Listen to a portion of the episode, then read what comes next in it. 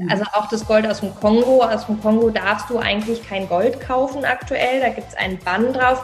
Das wird über Uganda rausgeschmuggelt. Das weiß jede Raffinerie auf der Welt und kauft es ein. Also das ist immer so dieses, na, wir wissen von nichts. Also insofern ist da schon auch Kritik dahinter.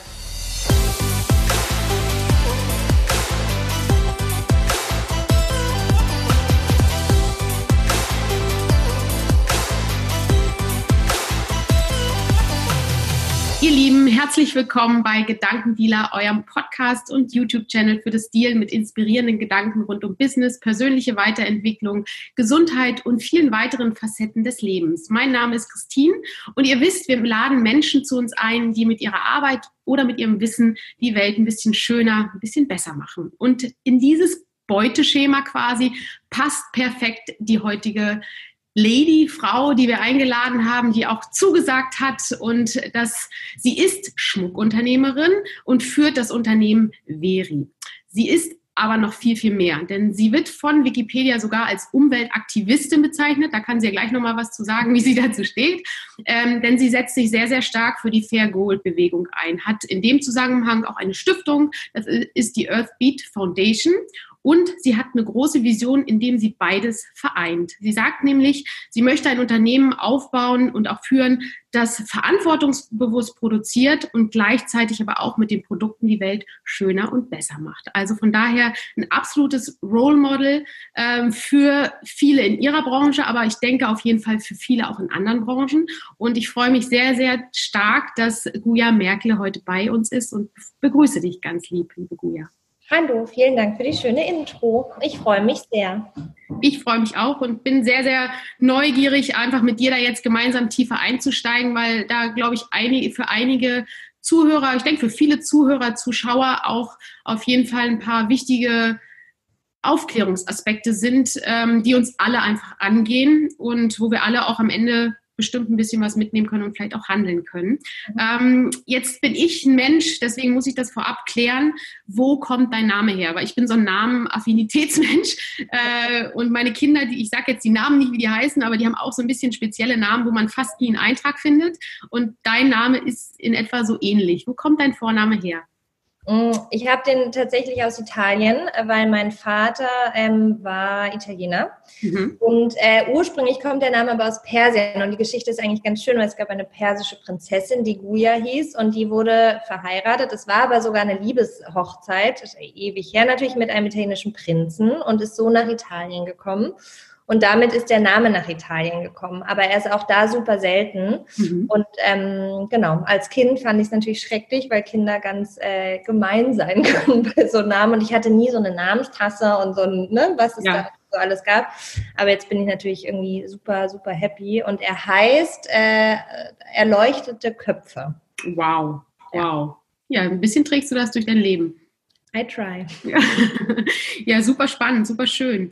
Ja, jetzt äh, sind wir, wir nehmen das Interview jetzt gerade ähm, ja, Mitte April quasi oder fast schon zum Ende April hin auf und sind so ein Stück weit noch, oder doch, das wird ja noch einige Zeit anhalten in dieser sogenannten Corona-Krise. Ähm, wie geht's dir gerade ähm, und vielleicht auch, was bedeutet das für dein Unternehmen gerade, bevor wir dann so ein bisschen tiefer auch ins Unternehmen einsteigen?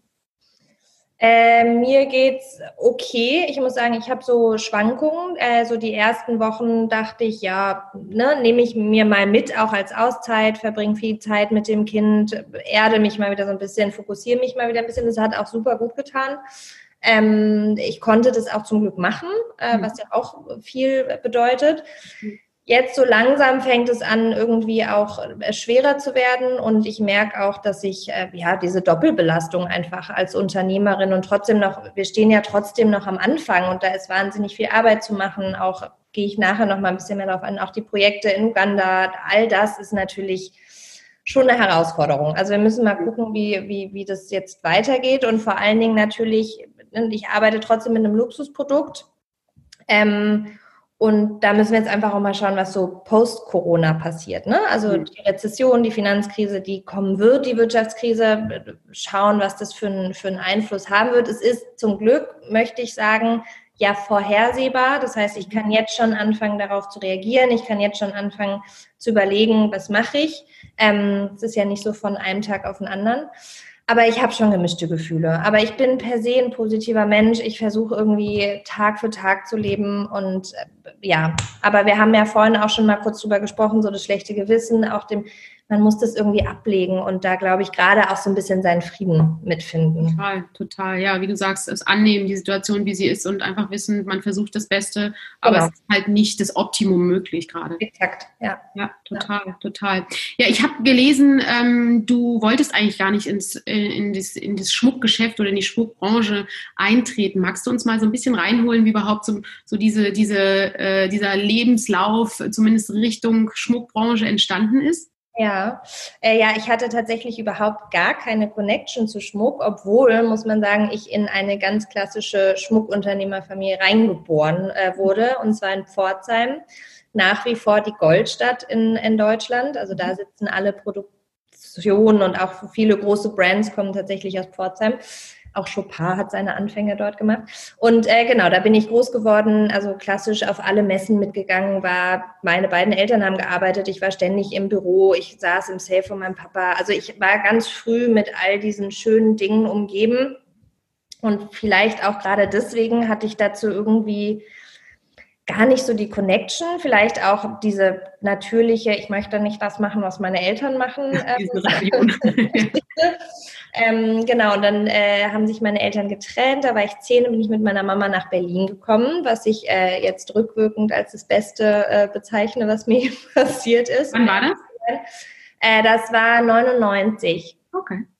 Genau, 99 war, ne, war ich aber nicht 10. Nee, das war 96 sogar. 96 sind wir nach Berlin, genau. Es war natürlich alles erst super überfordernd von so einer Kleinstadt in diese riesen ja, ja. Äh, die damals ja auch wirklich noch so total im Wandel war. Ne? Mhm. Und ähm, genau, und meine Mutter hat dann hier auch weiter äh, im, im Schmuckbereich gearbeitet. Also auch da immer wieder diese, diese Connection gehabt.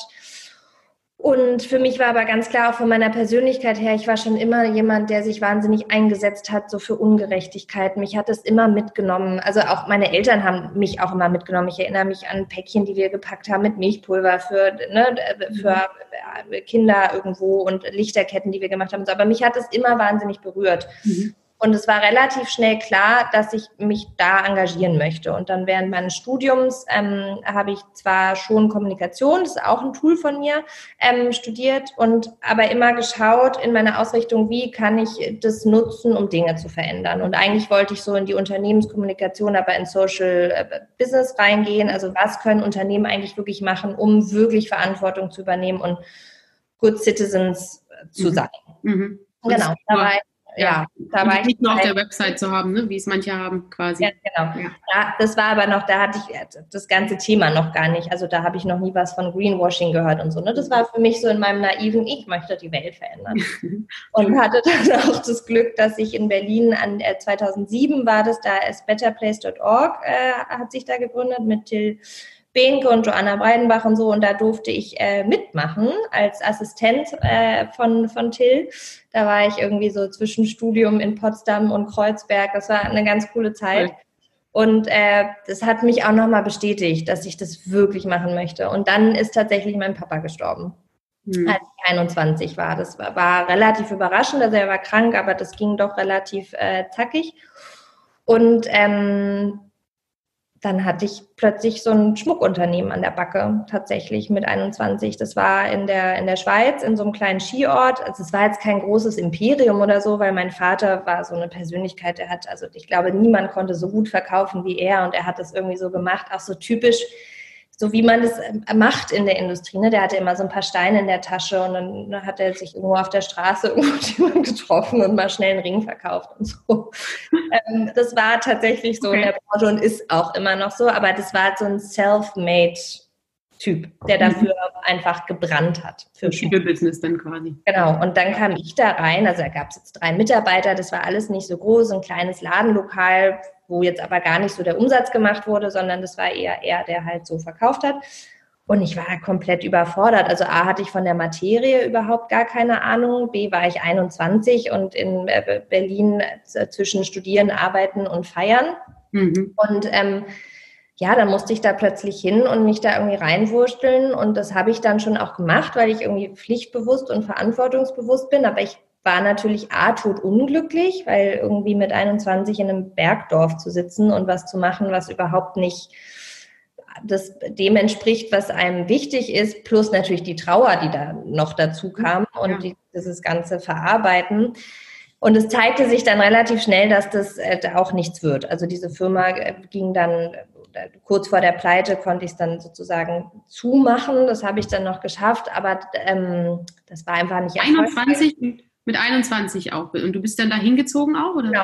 Und dann habe ich es zwei Jahre versucht, bis ich 23 war. Und die Zahlen wurden immer schlechter und wir haben nichts verkauft. Und es war irgendwie, dann kam auch eins zum anderen. Die Mitarbeiter waren alle im Rentenalter. Die Miete für dieses Ladenlokal ist irgendwie ausgelaufen. Und dann habe ich gesagt, so, boah, das lasse ich jetzt, weil ich natürlich auch ein schlechtes Gewissen hatte, meinem Vater gegenüber so sein Lebenswerk jetzt einfach gegen die Wand zu fahren.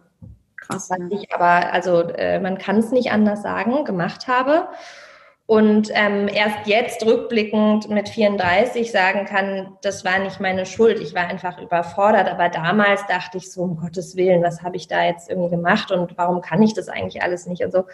Und es hat mich dann nicht losgelassen, muss ich mhm. sagen. Also es war echt eine schwere Zeit in meinem Leben und dann äh, war ich so davon überzeugt, ich muss mich irgendwie mit dieser Materie connecten und ich muss mich mit dem Lebenswerk meines Vaters connecten und ich muss da irgendwie rein und bin dann nach London gegangen ins GIA, das mhm. Gemological Institute of America. Mhm.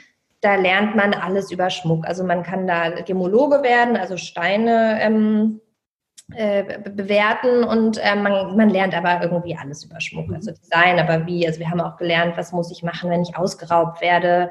Äh, wir haben gelernt, das erzähle ich immer ganz gerne, weil da habe ich auch nie drüber nachgedacht, dass wenn ein Mann äh, in den Laden kommt und ein Schmuckstück kauft, man niemals eine Dankeskarte für den Einkauf nach Hause schickt, weil man nie weiß, ob es für die Frau oder die Geliebte war. Also also. Ja, das sind echte Hexen. ja. Okay alles lernen. Naja, und das fand ich dann schon ganz spannend, weil ich da dann schon gemerkt habe, was eigentlich Schmuck ausmacht. Ne? Und auch verstanden habe, auch wenn ich bis dato wirklich auch keinen Schmuck getragen habe, obwohl ich auch genug von meinem Papa geschenkt bekommen habe, was, was Schmuck an Emotionen verbindet. Ne? Dass Schmuck einfach so ein highly emotional Produkt ist, was einen immer begleitet und was über Generationen begleitet. Das fand ich dann schon toll und kombiniert mit woher die Materialien kommen, dass das über Millionen von Jahren und so. Und plötzlich habe ich so gemerkt, okay, I get, was Menschen damit irgendwie verbinden. Mhm. Und dann kam aber dieser Turning Point, dass ich äh, eben ein Modul über die Ressourcen, also woher kommt das Gold, wo gibt es welche Steine etc. Und da war einfach so ein Bild von so einer Goldmine. Und irgendwie saß ich da und war eigentlich gerade so, ach ja, Schmuck ist ja schon ganz cool. Und es hat, also das hat irgendwas in mir tatsächlich gemacht, dieses Bild zu sehen, weil das so gar nichts damit zu tun hatte, mit all den Emotionen und dem Luxus und diesem ganzen, wie man Schmuck kauft und wer Schmuck kauft und so, dass ich irgendwie vorsichtig dann fragte, so, naja, wie passiert es eigentlich dort? Also wie, wie macht man das eigentlich? Und das war dann so ein Wischiwaschi und ja, man holt es raus und dann fiel irgendwie so Quecksilber und es fiel Kongo und ein bisschen Kinderarbeit und irgendwie hat es wirklich was mit mir gemacht.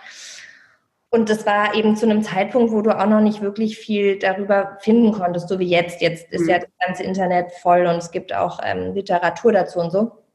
Also bin ich sozusagen, es hat mich nicht mehr losgelassen und ich bin auf äh, Expedition gegangen, weil ich das irgendwie erkennen wollte. Wie alt warst du da? Da war ich dann 25. Ja. Und dann bin ich nach Peru geflogen mhm. äh, und habe mir Goldminen angeguckt. Und das war, glaube ich, Turning Point meines Lebens. Alleine ja, tatsächlich, ich hatte eine äh, Übersetzerin dabei, weil ich kein Spanisch spreche. Und ich hatte, ähm, das war ganz zum Anfang, wo Fair Trade angefangen hatte, sich mit dem Thema Gold zu beschäftigen. Und über die bin ich sozusagen dann nach Peru gekommen. Die haben mich da äh, sozusagen, da war dann schon jemand, der mich vom Flughafen abgeholt hat und so, aber ich bin da auch mit meinem Remover-Koffer hin. Also das, das zeigt mal, wie wenig ich Ahnung davon hatte. Der Trip ging vier Tage, schon mal vollkommen bescheuert, für vier Tage nach Peru zu fliegen.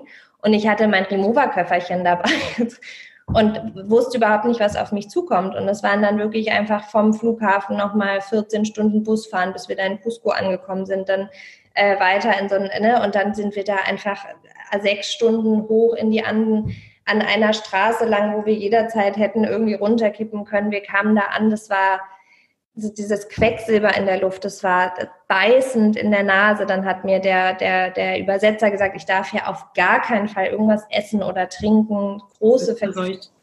ich hatte überhaupt nichts dabei. Das heißt, ich habe tatsächlich dann 24, nee, 36 Stunden nichts gegessen und nichts getrunken.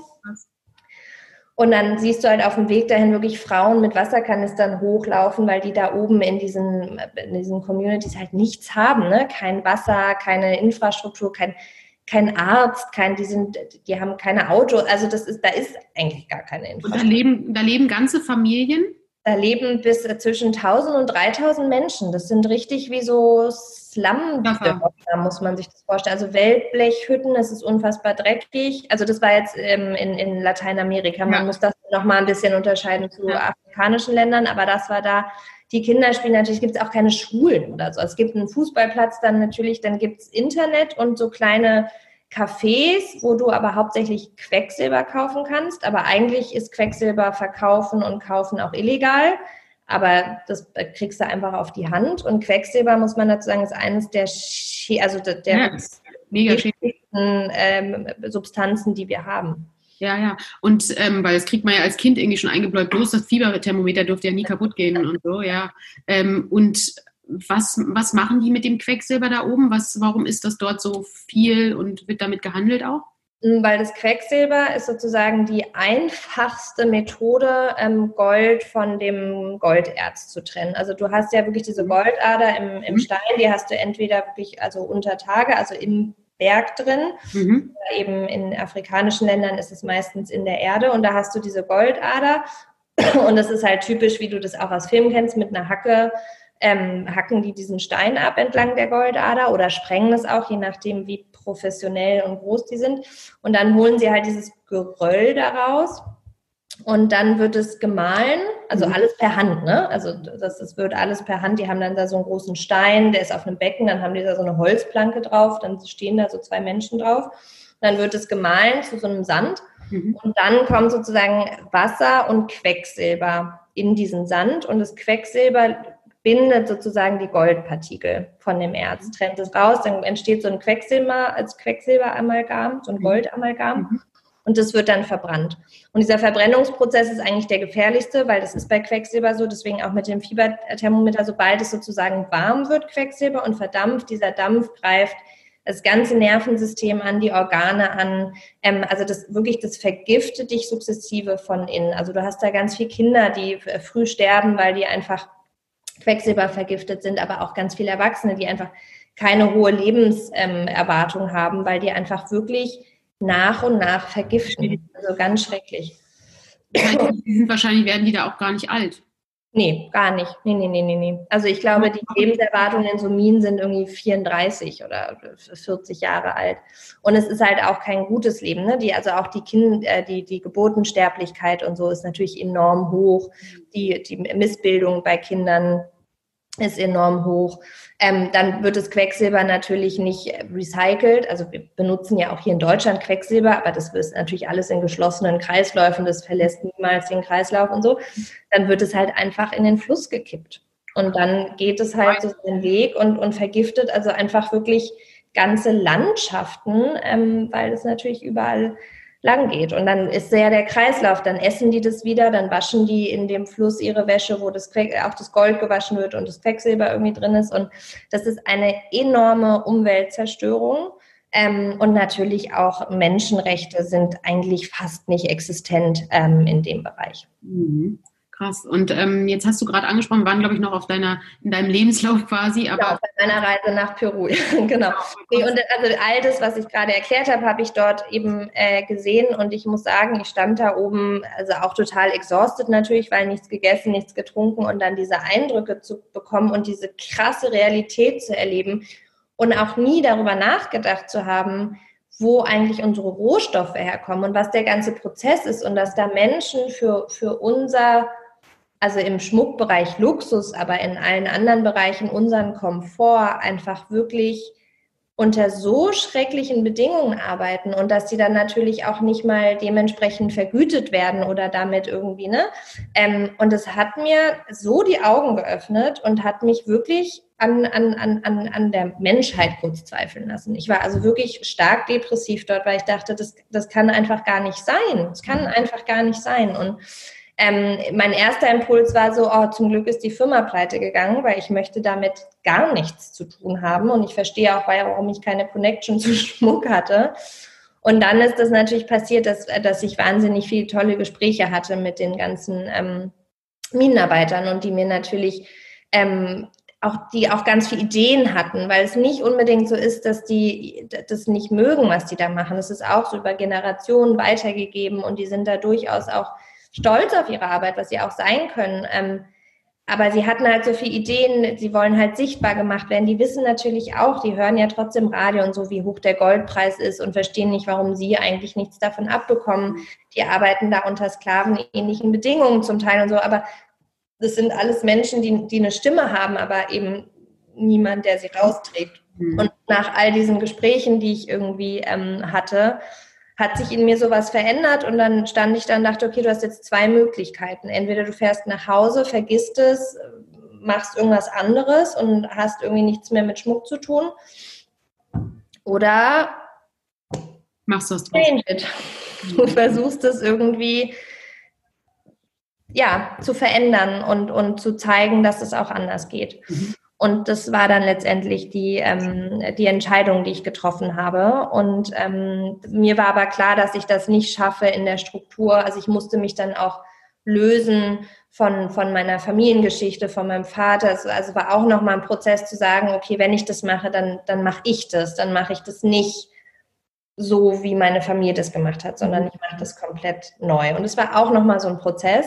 Mhm. Und dann habe ich 2012 mit angefangen, mich so auszuprobieren und auch mal so erste Kollektionen zu machen. Ich war bis dahin auch jetzt gar nicht so der kreative Zeichner oder so. Und es kam dann irgendwie einfach alles und war natürlich wahnsinnig damit beschäftigt, wo, wie kriege ich die Rohstoffe. Das hat sich auch jetzt rückblickend wahnsinnig oft verändert. Am Anfang habe ich mit Fairtrade zusammengearbeitet. Das war mir dann aber irgendwann nicht mehr genug. Also das war mir dann auch irgendwo zu intransparent oder einfach nicht langfristig durchdacht. Mhm. Ähm, und dann habe ich eben angefangen zu gucken, was ist eigentlich Gold? Ach, guck mal, Gold ist von seinen Eigenschaften so, das kann man immer wieder verwenden. Man kann also Kreislaufwirtschaft äh, betreiben. und so fing das dann alles an. Mhm. Ähm, Genau, und 2015 war das dann wirklich so, okay, da habe ich mein eigenes Unternehmen gelauncht, da stand dann irgendwie so alles und dann ging es los. Das heißt, du, wie lange warst du noch in London? Äh, in London war ich dann noch mal sechs Monate. Okay, das heißt bis zwei, zwei bis 2013.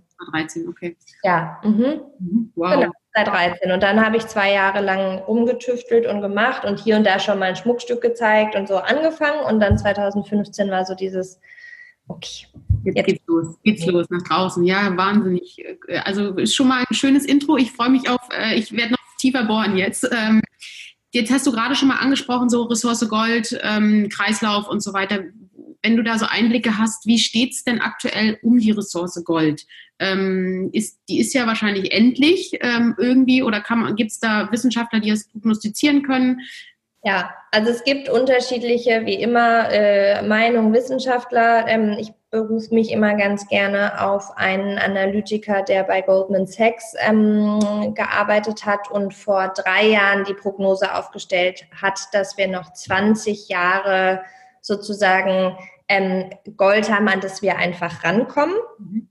Mhm. Also das Schöne an Gold, es hat schon was Mystisches. Ne? Also es gibt ja auch so Überlegungen, wie ist Gold eigentlich entstanden? Die, die Erklärung, die ich am schönsten fand, ist beim Urknall sind, ist halt diese Ressource entstanden und ist deswegen überall auf der Welt. Also theoretisch findest auch äh, Gold im Rhein bei uns. Ne? Also Gold gibt es überall auf der Welt, aber es gibt natürlich eben ähm, vorkommen, die, die größer sind. Das ist vor allen Dingen eben Lateinamerika, das ist der afrikanische Kontinent, das ist aber auch Asien, China, Mongolei, Kanada, in den USA, damals noch diese Filme, weißt du, wo die da alle so irgendwie gefetcht haben und so. Aber jetzt aktuell ist wirklich, ähm, ist der afrikanische Kontinent und Lateinamerika sind so die größten das äh, heißt, so Goldgräber gibt es gar nicht mehr so im, Amerikan im nordamerikanischen Bereich? Nicht mehr viel, da ist schon fast alles weg. Und das ist eben wichtig zu verstehen. Also es gibt sozusagen das Gold, an was du rankommst, indem du eben den Erz abträgst etc. dann gibt es natürlich wahrscheinlich Prognosen und Bohrungen und so. Also es ist auch äh, relativ wahrscheinlich, dass unter den Polarkappen sehr, sehr viel Gold ist. Und da fängt es dann halt an, dass sich dann gewisse Menschen darüber freuen, dass der Klimawandel die abschnimmt, weil dann könnte man ja an das Gold kommen und so. Also muss man unterscheiden zwischen dem Gold, was leicht zugänglich ist. Da gibt es Schätzungen, dass das noch ungefähr 20 Jahre da ist. Ja, krass, ja, krass. Und wenn du steckst so in dem Thema drin, was, wie, was macht es gerade auch, wenn wir haben ja die, die ganzen asiatischen Länder oder einen Großteil der asiatischen Länder, die natürlich jetzt ähm, auch immer mehr, ich nenne es mal in Anführungsstrichen, verwestlichen, mhm. ähm, natürlich auch immer mehr Chanel und alles Mögliche kaufen, äh, da auch ihre Einkaufstouren durch, gut, im Moment vielleicht nicht, durch Fliegerei nicht, aber sonst äh, auch durch Europa oder Amerika machen. Ähm, was, was hat das für einen Einfluss? Hat das jetzt schon auch zu einem zu einer nochmal stärkeren Nachfrage in den letzten Jahren geführt? Hast du also man muss auch immer noch unterscheiden bei Gold, ähm, also Konsumgut wie Schmuck zum Beispiel, dann Technik, also Technologie, wo Gold als, als leitendes Element benutzt wird, also wo es jetzt nicht um Lifestyle oder so geht. Und ganz wichtiger Part, und da ist gerade eine große Veränderung zu sehen, Gold als Anlage. Also Gold war ja ganz lange auch an unsere Währung gekoppelt in den USA, an den US-Dollar. Das haben sie dann irgendwann gelöst. Jetzt dann gibt es immer wieder Überlegungen, das wieder zu verändern. Aber psychologisch hat sich nie gelöst. Das heißt, das, was passiert, ist Gold sozusagen ja immer noch diese Krisenwährung ist und immer, wenn, wenn es irgendwelche Wirtschaftskrisen, Finanzkrisen gibt, steigt der Goldpreis.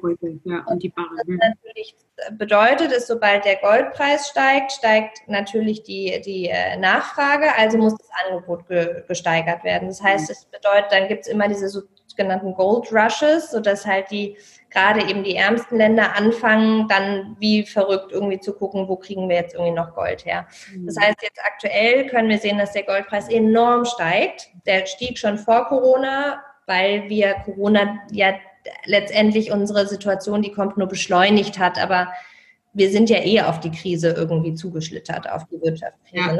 Geht jetzt alles ein bisschen schneller, als, als es wahrscheinlich passiert wäre. Aber das heißt, der Goldpreis ist schon davor gesteigt, jetzt steigt er enorm.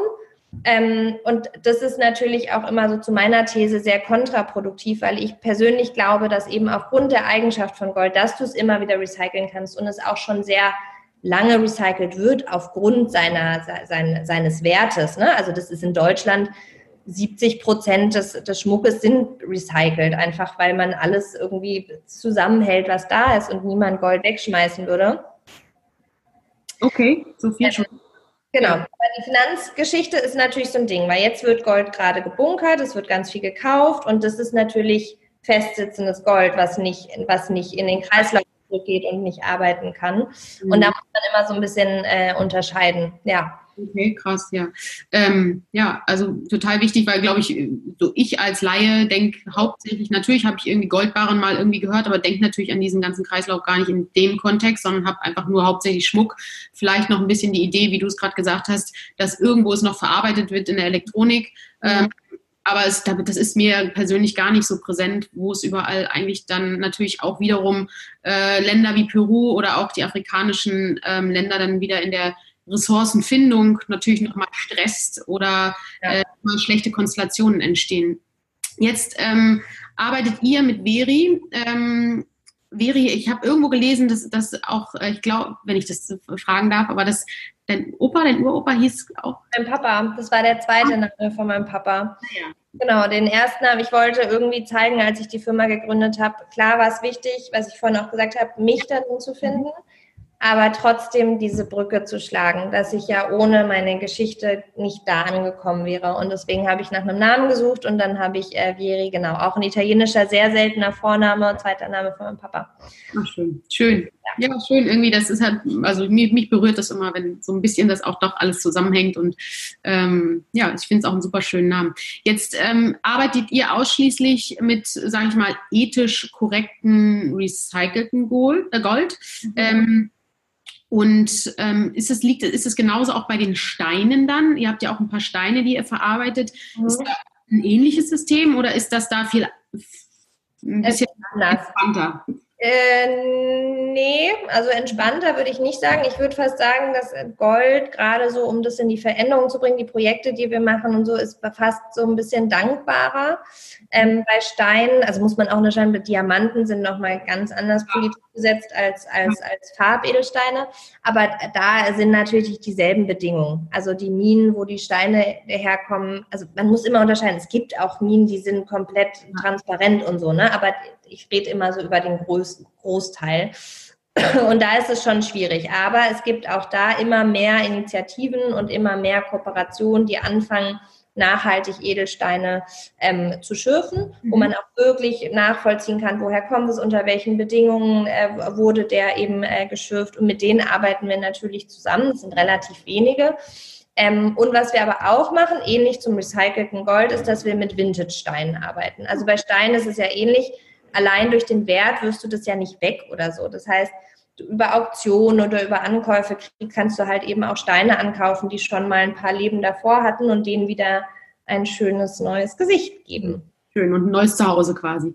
Ja, ähm, gibt es dann, also so, wenn man jetzt so ein bisschen B2B denkt, ähm, gibt es da, wahrscheinlich gibt es da Großhändler, die bieten dann, äh, sage ich mal, ich, ich beschreibe jetzt mal so, wie ich es mir vorstellen könnte, du kannst mich dann gleich korrigieren, äh, die bieten dann beispielsweise klassisches Gold an, was äh, unter schlechten Bedingungen ähm, gewonnen wird oder ähm, in den, im Bergbau oder wo auch immer dann eben ähm, erschlossen wird. Und dann gibt es welche mit Zertifikate ähm, oder arbeitest du direkt mit, du bist ja, oder arbeitest du direkt teilweise mit zertifizierten Bergbauern? Hm, also ich habe angefangen damals, als ich eben anfing, überhaupt mal nach was zu suchen, was, was irgendwie ethisch ist, habe ich eben also mit zertifiziertem Gold zusammengearbeitet. Das war damals Fair Trade. Mhm. Die, also es gibt Fair Trade und Fair Mine, die stellen Minen um, also Small Scale. Also man muss nochmal unterscheiden, es ist ein hochkomplexes Thema. Es gibt das Industrial Mining, also wo große Kooperationen dahinter stehen, große Multi-Unternehmen. Mhm. Das ist umwelttechnisch sehr fragwürdig, da gibt es Landrubbing etc., also auch menschenrechtsfragwürdig, aber per se sind es Minen, wo zu 80 Prozent Maschinen arbeiten. Also, ne, und da wird das Quecksilber auch wirklich in geschlossenen Kreisläufen benutzt und so, da sind halt Multikonzerne dahinter. Und dann gibt es diesen ganzen Small-Scale-Mining-Bereich. Da arbeiten 25 Millionen weltweit Menschen, also 25 Millionen Menschen, äh, geschätzt, das ist die geschätzte Zahl, also wahrscheinlich sind es mehr, ähm, arbeiten eben ungeschult, meist illegal, äh, vor allen Dingen aus Mangel von Alternativen oder getrieben von, diesem, von dieser Vorstellung, morgen ist der Tag, an dem finde ich den großen Goldnugget und dann sind all meine Probleme weg die finden sich zusammen überall auf der Welt und, und fangen einfach an, Gold zu suchen. Und das, das ist nicht mit einem Plan. Also die holzen dann die Bäume ab und dann buddeln sie irgendwie Löcher und, und sprengen.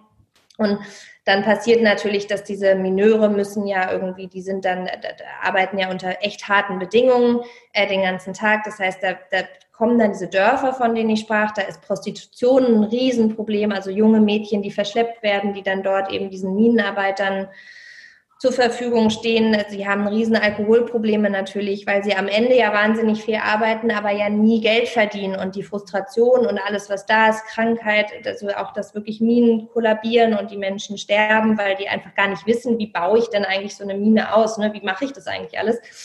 Und wir kümmern uns also um dieses Small-Scale-Mining, nicht um dieses industrielle Mining. Das heißt, das Gold, was du von so einem Großhändler zum Beispiel kaufst, das sind Raffinerien, von denen du das kaufst. Mhm da kommt alles Gold zusammen. Also da kannst du überhaupt nicht sagen, was kommt woher. Das heißt, die kaufen einfach Gold an. Da gibt es aber auch viel Kritik an denen, weil man sagt, naja, also dieses Gold, was aus diesem Small-Scale-Mining-Bereich kommt, das sind ungefähr macht 20 Prozent immerhin aus des Goldvolumens jährlich. Und natürlich gibt es dazu Papiere und es muss ja, ne, die, also die Warenströme, aber also da weiß jeder, dass das halt irgendwie. Also auch das Gold aus dem Kongo. Aus dem Kongo darfst du eigentlich kein Gold kaufen aktuell. Da gibt es einen Bann drauf.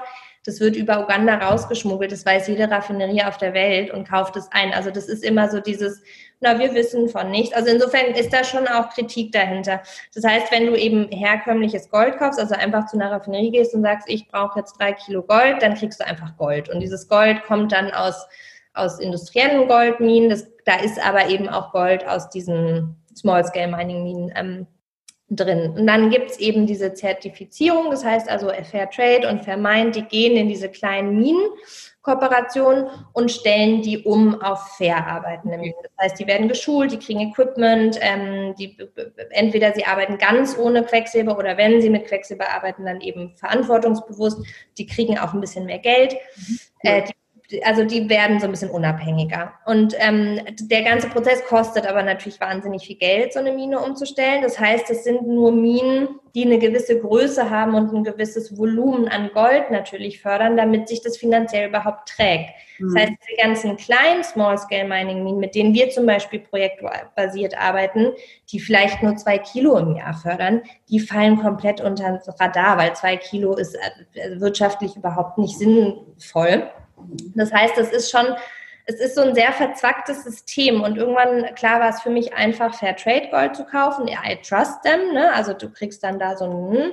ich habe aber damals als kleines Unternehmen gesagt, ich kann nicht von euch zertifiziert werden, weil es so teuer ist, das kann ich mir nicht leisten. Das heißt, ich durfte auch nicht sagen, dass ich Fair Trade arbeite und das fand ich dann alles so komisch, weil ich dachte, ich mache so viel und dann darf ich das nicht sagen, weil ich kein Geld bezahle. Also es war alles so ein bisschen und da habe ich gesagt, ich finde es gut und ich werde es auch weiterhin unterstützen, weil ich alles hin zu einem Wandel unterstütze. Aber es ist nicht mehr mein Weg, mit diesen Zertifizierungen zu arbeiten, weil ich mich auch immer gefragt habe, weltweit gibt es halt irgendwie nur sechs zertifizierte Minen. Und ich fand es so einen schwerfälligen Weg, also ich fand es für on the ground, für die Menschen, die wirklich eine Veränderung brauchen, fand ich das keinen konstruktiven Weg. Mhm. Mit all meinem Respekt für ja. Fair Trade und Fairmind. Also habe ich eben angefangen, nach Alternativen zu gucken und bin in dieses Thema reingegangen und kam dann eben auf diesen Recycling-Prozess, also immer wieder im Kreislauf zu wirtschaften. Auch da gibt es Unterschiede, weil auch da Recycling wird schnell gesagt. Ne? Also wenn du jetzt einen Ring aus herkömmlichem Gold machst und dann hat er eine Macke, zum Beispiel, dann schmelzt du den ein und baust ihn neu. Und in dem Moment kannst du sagen, es ist recycelt. Mhm. Das ist mhm. natürlich nicht Sinn der Sache, ne? Sondern Sinn der Sache ist es also wirklich zu gucken, was wir zum Beispiel viel machen, ist eben aus Elektronik äh, das Gold zu nehmen und dem wirklich eine komplett neue Form zu geben oder wirklich zu schauen, dass man Altschmuck, äh, Erbschmuck etc. einkauft und daraus wieder irgendwas macht, um zu zeigen, dass wir eben diese Kreislaufwirtschaft betreiben können. Aber was ich eben total wichtig finde, ist, in dem Moment habe ich ja einen Zero Impact auf die Communities weltweit, weil ich die ja gar nicht anfasse in dem ja. Moment. Ich bediene mich ja etwas, was schon da ist, was super ressourcenschonend ist und für mich sowieso die Zukunft ist. Aber im gleichen Moment müssen wir ja gucken, wie können wir denn den Impact kreieren, weil ich bin ja trotzdem Teil der Industrie, ich bin ja trotzdem Teil dessen, was dort passiert. Und da haben wir eben angefangen, uns ein, ein System aufzubauen, zu sagen, okay, wir wollen was zurückgeben. Wir wollen investieren in diese kleinen Communities und aber vor allen Dingen gucken, wie wir alternative Einkommensquellen schaffen können, weil Gold 20 Jahre noch. Das heißt, die Leute sind ungeschult, machen das unter schrecklichen Bedingungen. Was ist eigentlich in 20 Jahren? Die, die lernen ja nichts. Die Kinder gehen nicht in die Schule, die gehen automatisch auch in den Goldabbau. Das heißt, wir haben es uns zum Ziel gemacht zu sagen, okay, wir gehen in diese Minen rein und entwickeln gemeinsam auf Augenhöhe und Partnerschaft Ideen, wie wir alternative Einkommensquellen schaffen können, neben dem Goldmining. Also zum Beispiel haben wir jetzt ein Projekt gemacht, wo die ähm, Honig ernten, also wo sie Imker werden, wo sie, klar, es ist noch nicht so groß, aber sie können anfangen, sich ein zweites Standbein aufzubauen und irgendwann selber entscheiden, möchte ich noch Gold äh, schürfen oder möchte ich das eigentlich gar nicht mehr machen. Und das ist so das Konzept, was natürlich geht, weil wir ein super kleines Unternehmen sind, was jetzt natürlich schwierig ist für ein Cartier, die fragt mich nicht, wie viel Tonnen an Gold jedes Jahr verarbeiten. Das geht natürlich alles noch nicht. Und ich finde auch, es geht gar nicht immer darum, perfekt zu sein oder sofort die Lösung zu haben. Und ich glaube auch, das ist das, was mir in der Industrie manchmal fehlt, ist, dass wir nicht miteinander arbeiten, sondern jeder so sein Ding verfolgt und da auch so eine Konkurrenz ja. Ja, zwischen den unterschiedlichen Akteuren, wo ich immer sage, es gibt nicht den einen Weg. Lasst uns alles zusammenschmeißen und gucken, wie wir Dinge verändern können, weil es ist auch ein langer Weg. Wir reden über 25 Millionen Menschen, wir reden über ein hochpolitisches Produkt, also über eine hochpolitische Ressource. Ich meine, da sind wir, wir dealen mit, äh, mit Korruption in den Ländern. Ne? Das ist nicht so, dass wir da ankommen und die Minen sagen, oh ja, cool, und dann ist es so. Da sind, also das ist Korruption von der Regierung bis in unsere Regierung. Also wenn man sich mal anguckt, die großen Raffinerien, die am meisten Geld verdienen an dem Gold, die sitzen alle in Deutschland und der Schweiz. Also das ist ein hochkomplexes System, was wahnsinnig verästelt ist, wo man auch immer so ein bisschen aufpassen muss. Aber da einfach seinen Weg zu gehen und um jetzt, ich, ich komme immer so ins Reden, du musst mich stoppen. Nee, du, ich würde dich stoppen, wenn es nicht sehr spannend wäre. Also, ja, genau, also um darauf zurückzukommen, also mit Vieri gehen wir wirklich da rein zu gucken, wie können wir Recycling auch noch pushen. Also zum Beispiel jetzt die Idee, aus Handyplatinen Schmuck zu machen, ist relativ neu. Das war auch jetzt wirklich kompliziert und auch sehr kostenintensiv, aber ich wollte zeigen, dass es geht, dass es eine Zukunft sein kann. Ähm, und genau, also wir benutzen dieses recycelte Gold. Wir werden jetzt aber auch wieder ein bisschen mit Fair Mind Gold arbeiten, weil ich das wichtig finde, die zu unterstützen, weil ich es auch wichtig finde, die, die, die ähm, Minen zu unterstützen, die sich äh, umstellen und weil Fair Mind zum Glück auch unser Konzept ein bisschen adaptiert hat oder parallel zu uns auch entwickelt hat, dass sie trotzdem Alternativen pushen ne, mhm. und, und gucken, wie, wie sich das dort irgendwie verändern kann. Das heißt, wir sind so ein bisschen offen, alles zu, zu probieren, nur eben kein herkömmliches Gold und, und einfach, ja, auch weiter so zu forschen und zu gucken, was ist eigentlich möglich in dem ganzen Bereich. Ja, und wie, wie, du, wie du aufzeigst, gibt es ja äh, Lösungsansätze. Mhm. Äh, und unser Handykonsum wird wahrscheinlich auch noch eine gewisse Zeit so bleiben. Ja. Ähm, ja. Oder diese Fluktuation da auch. Ähm, jetzt hast du gerade schon angesprochen, in der, in der Branche ähm, auch ein Konkurrenzkampf, wie man es ja natürlich auch in vielen Branchen einfach hat. Ähm, gibt es so eine Art, äh, wahrscheinlich gibt es bei euch auch so eine Art Dachverband der Schmuckindustrie? Ja. Ein bisschen auch immer gucken, dass sich da vielleicht auch neue Leitplanken äh, gesetzt werden. Passiert denn da mehr noch? Ähm, kommt da Drive rein? Ja, also Drive, weiß ich nicht, ob ich es nennen würde. Oh, ja. Es passiert viel. Ne? Also es gibt auch von der Bundesregierung, ähm, gibt es auch tatsächlich Programme, die sich angucken, wie kann Deutschland aktiv werden in dem ganzen Bereich nachhaltige Rohstoffe im Fokus auf Gold. Es gibt das OECD, was irgendwie, also es gibt wahnsinnig viel. Und das finde ich auch gut, aber um ehrlich zu sein, ich war auch überall schon und es ist immer so, Weißt du, da sitzen dann so wahnsinnig viele Menschen, die alle sagen was und am Ende passiert einfach nicht. Es passiert ja. einfach zu wenig. Und was mich wahnsinnig frustriert, ist, dass so kleine Initiativen wie unsere, ne, also Vieri, aber auch die Earthbeat Foundation, der World Gold Day, den wir lanciert haben, klar ist das alles klein. Es ist alles hier in meiner Küche entstanden und wir haben einfach mal gemacht. Und das ist dann oft so, dass das eben keine Chance hat, da mal vorgetragen zu werden oder Leute das schnell abtun als, naja, das ist irgendwie, die hat es halt mal so gemacht. Und das finde ich wahnsinnig frustrierend, weil wir sind halt super krass effizient und wir sind wahnsinnig flexibel, weil wir so klein sind und weil wir das nicht immer gleich so groß anlegen, sondern erstmal irgendwie machen. Und das heißt, ich, ich war da wahnsinnig drin auch und habe mich da total engagiert und, und aber es ist dann einfach auch frustrierend, muss ich sagen, dass du ständig, nein, das geht nicht, nein, so nicht. Ähm, dann ist Recycling kein Thema, weil sie wollen natürlich auch die stärken, die dann das neue Gold, ne? da, da verdienen ja auch viele Leute dran. Es ist so ein bisschen frustrierend. Da passiert was und ich versuche einfach weiterhin mit denen in Kontakt zu bleiben, aber mit positivem Beispiel voranzugehen und dann auch mal jetzt zu gucken, in andere Branchen zu gehen. Also vielleicht die Veränderung nicht nur mit der Branche zusammen zu machen, sondern zu schauen, wer ist eigentlich noch da. Mhm. Also so ein bisschen mehr crossmedial zu gucken, zum Beispiel die Elektronikindustrie, zum Beispiel die großen Recycler. Die haben auch Budgets, die haben auch ein Interesse daran, dass sich Dinge verändern. Also da auch so ein bisschen mehr reinzugehen und natürlich auch den Konsumenten aufzuklären, weil je mehr der auch hinterfragt oder auch in seiner Kaufentscheidung guckt, desto mehr Druck kommt da natürlich auch. Und ich bin einfach davon überzeugt, es gibt diese ganzen Möglichkeiten und wir können das schaffen, wenn wir das wollen. Und natürlich ist ein großes Problem ist die Gewinnmaximierung. Das sind die ganzen äh, Stakeholder und, und, und Shareholder, die da sitzen und habe auch mit großen Unternehmen, ich war bei ganz, ganz riesigen Unternehmen und saß da mit den Corporate Social Responsibility Teams, wo ich im ersten Moment total stolz war, dass ich einen Termin bekommen habe und dass sie mich eingeladen haben und dann habe ich da meine Präsentation gehalten und so überzeugt, wie ich eben davon bin. Und dann heißt es so, naja, nee, also wir können das ganze Thema Small Scale Mining nicht, ähm, nicht anfassen. Also wenn ihr irgendwann mal ein Sportevent für behinderte Kinder macht, dann könnt ihr Geld von uns bekommen, wo ich so meinte, also es ist wichtig, Sportevents für behinderte Kinder zu, zu unterstützen, aber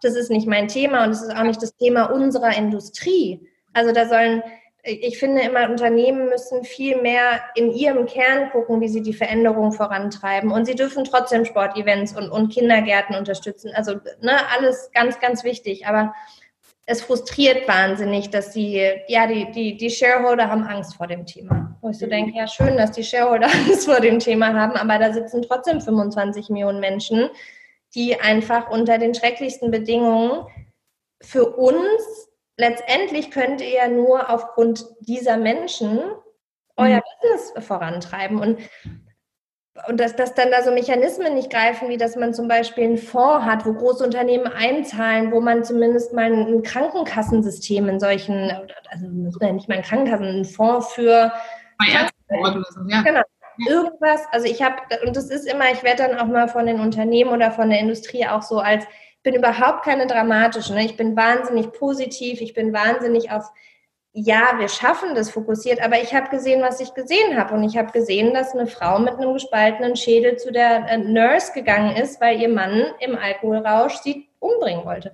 Und es sind Realitäten und äh, Kinder, die sich irgendwie mit einer Hacke, die, die, die was in die Hand und dann an einer Blutvergiftung sterben. Und sowas muss einfach nicht sein, wo ich so denke, hey, es ist ein Mindestmaß an unserer, an unserer Ethik, an unserer Arbeitsethik zu sagen, wir gucken, dass es allen Menschen, die in unserer äh, Warenkette, dass es denen gut geht.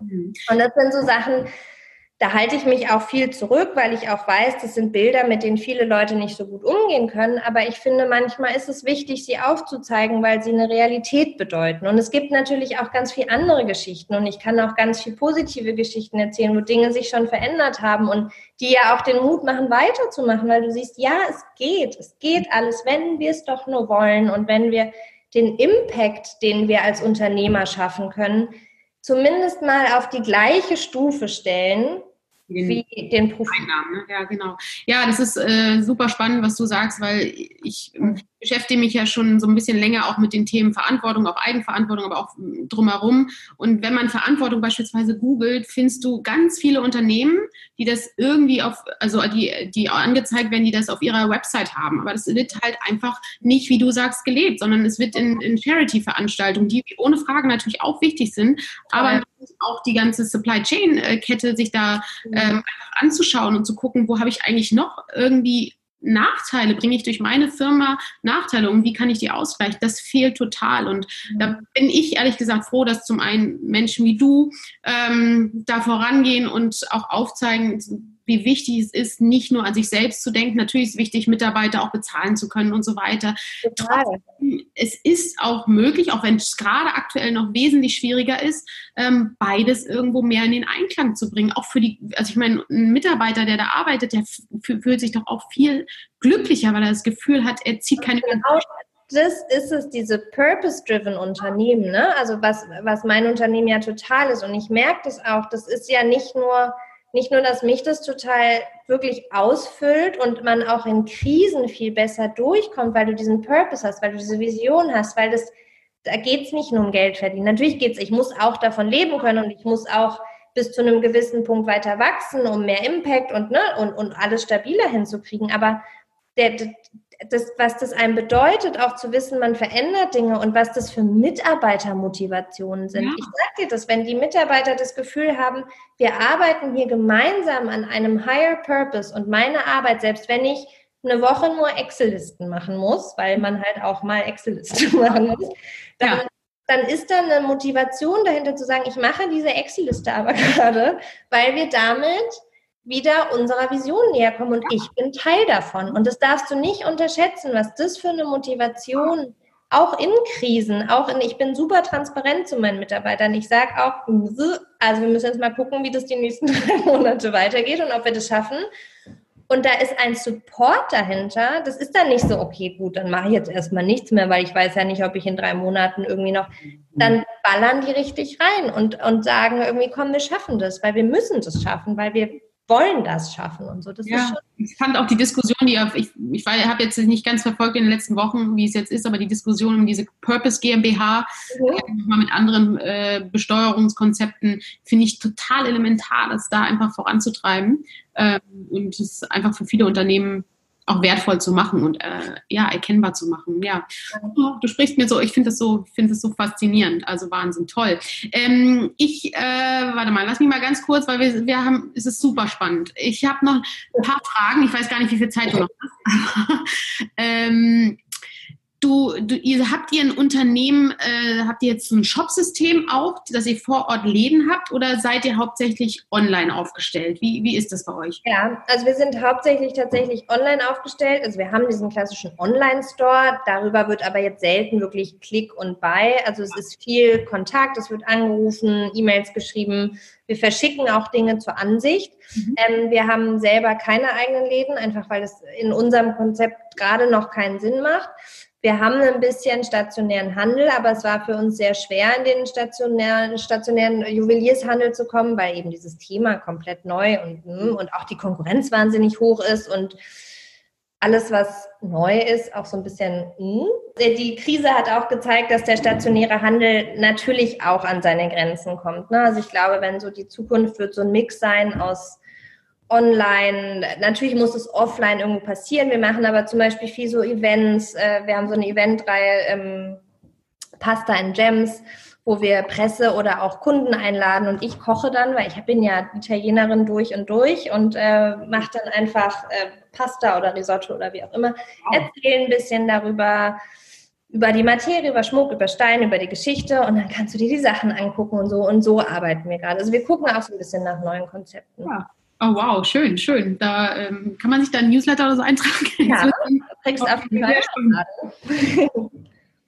Wie bitte?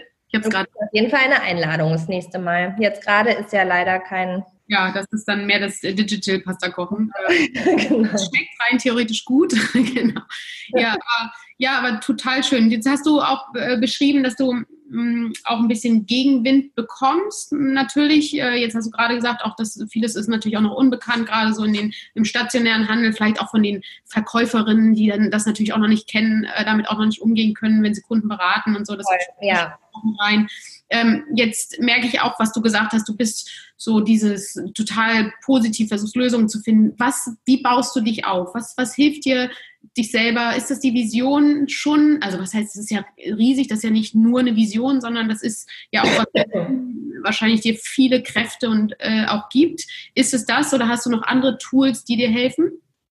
Ähm, ich äh, würde sagen, dass in erster Linie ist es die Vision, das ist dieser Drive, das ist dieses wirklich davon überzeugt sein, weil in den letzten Jahren gab es schon Momente, wo ich auch wirklich erschöpft war. Ne? Also wenn man ständig Steine in den Weg gelegt bekommt und ständig hört und so, das nimmt schon viel Energie. Und dann bin ich zudem ja auch äh, junge Mama, was ganz viel gibt, aber natürlich auch viel nimmt, weil man auch das möchte. Und ähm, das heißt, ich muss schon von Zeit zu Zeit auch gucken, dass ich mich aufbaue. Und was mir hilft, ich habe vor als es mir nicht so gut ging, vor einem Jahr genau war das, im April letzten Jahres, habe ich ein Silent Retreat gemacht.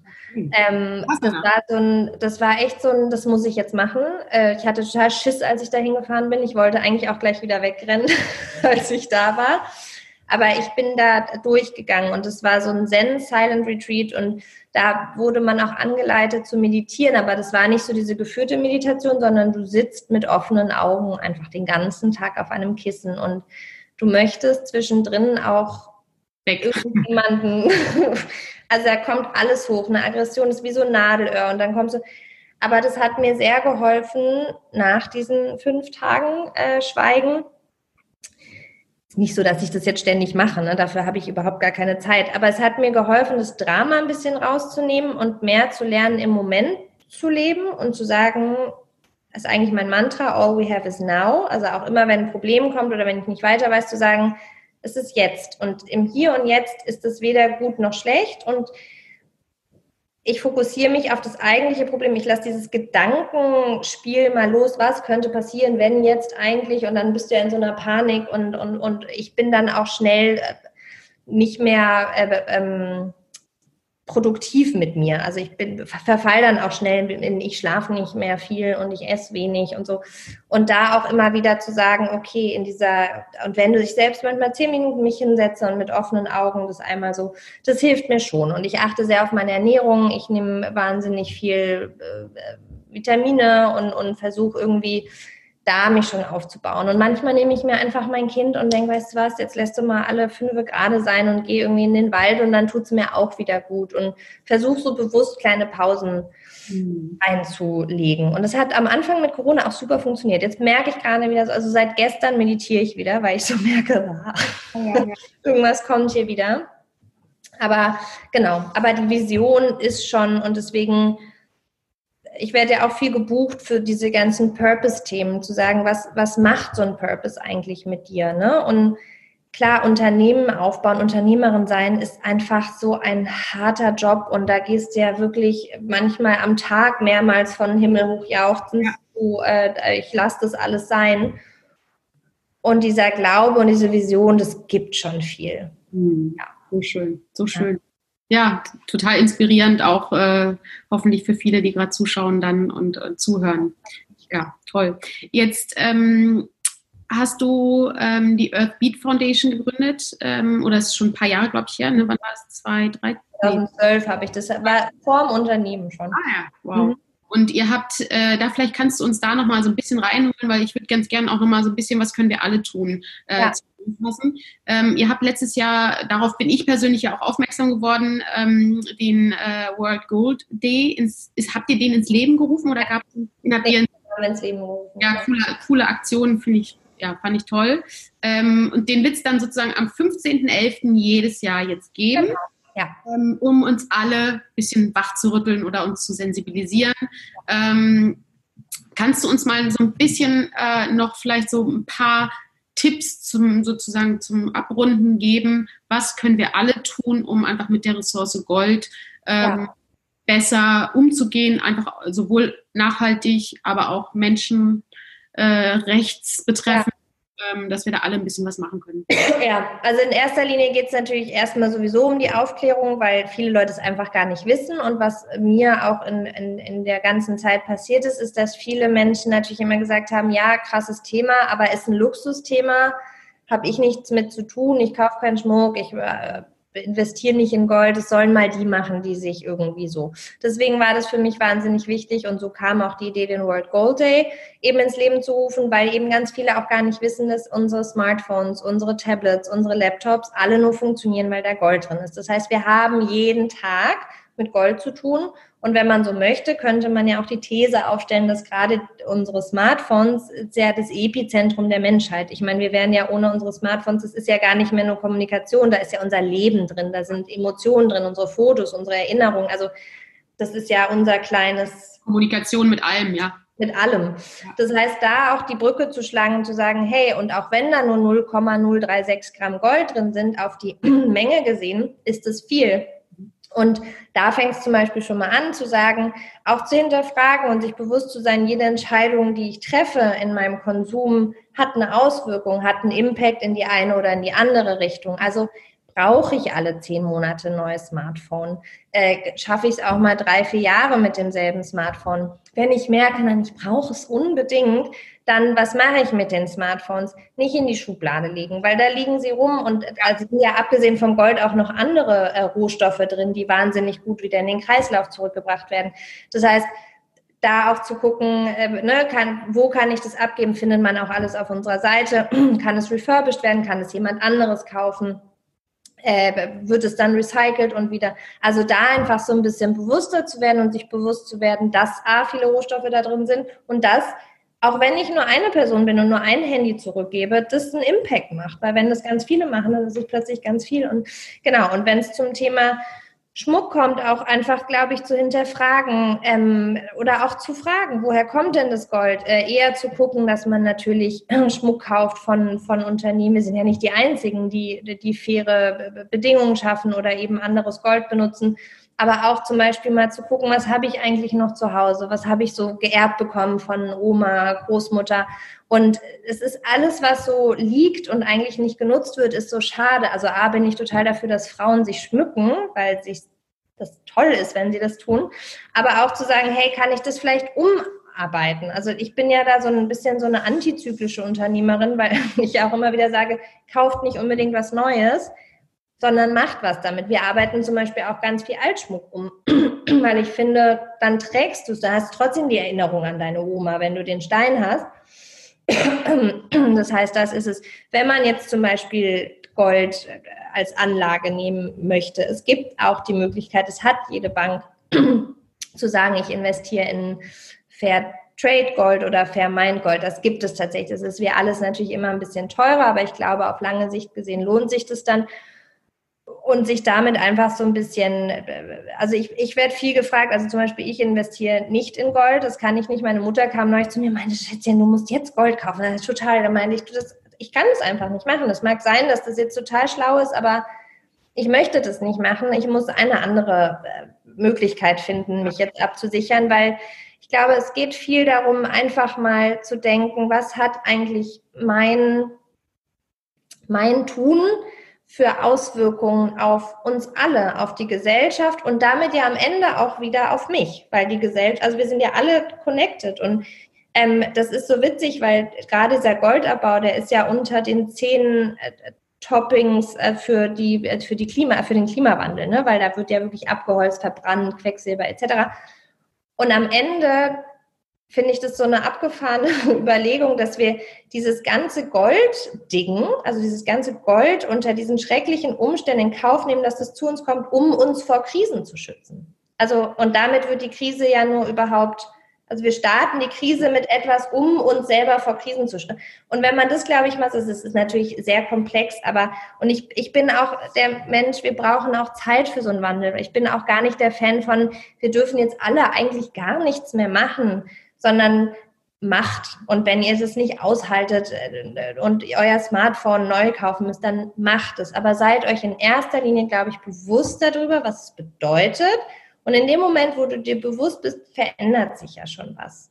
Also ich finde es auch bei der Ernährung so. Ich habe gesehen, dass du ähm, dich zu 99,9 Prozent vegan ernährst. Und ich finde es ganz toll. Ich probiere das zum Beispiel auch gerade und ich finde es auch okay, wenn jemand sagt, kann ich noch nicht. Ich brauche noch einmal im Monat ein Stück Fleisch. Aber alleine, dass er sich sozusagen, ich kann das noch nicht, ich brauche, das macht ja schon was. Und vielleicht in einem Jahr merkt er dann, ach so, jetzt brauche ich es eigentlich gar nicht mehr. Und dann ist es aber meine Entscheidung und es ist nicht in meinem Unterbewusstsein, weil ich es immer so mache, äh, mache ich immer so weiter, sondern ich habe jetzt mich mehr damit beschäftigt und dann kann ich auch für mich mal entscheiden, dann mache ich es trotzdem so. Genau. Ja. Und ich glaube, das ist ganz wichtig, dass wir positiv bleiben und in diese Beobachtung kommen. Und es ist auch mein Ziel, einfach aufzuzeigen, was alles geht. Und ich bin auch fern vom Perfektsein, ne? aber ich versuche einfach und ich glaube viel, das, was du auch vorhin so schön gesagt hast, klar ist bei uns alles aus nachhaltigen Ressourcen zusammengebaut, aber das Produkt macht halt, wie gesagt, abgesehen davon, dass es hoffentlich hübsch ist,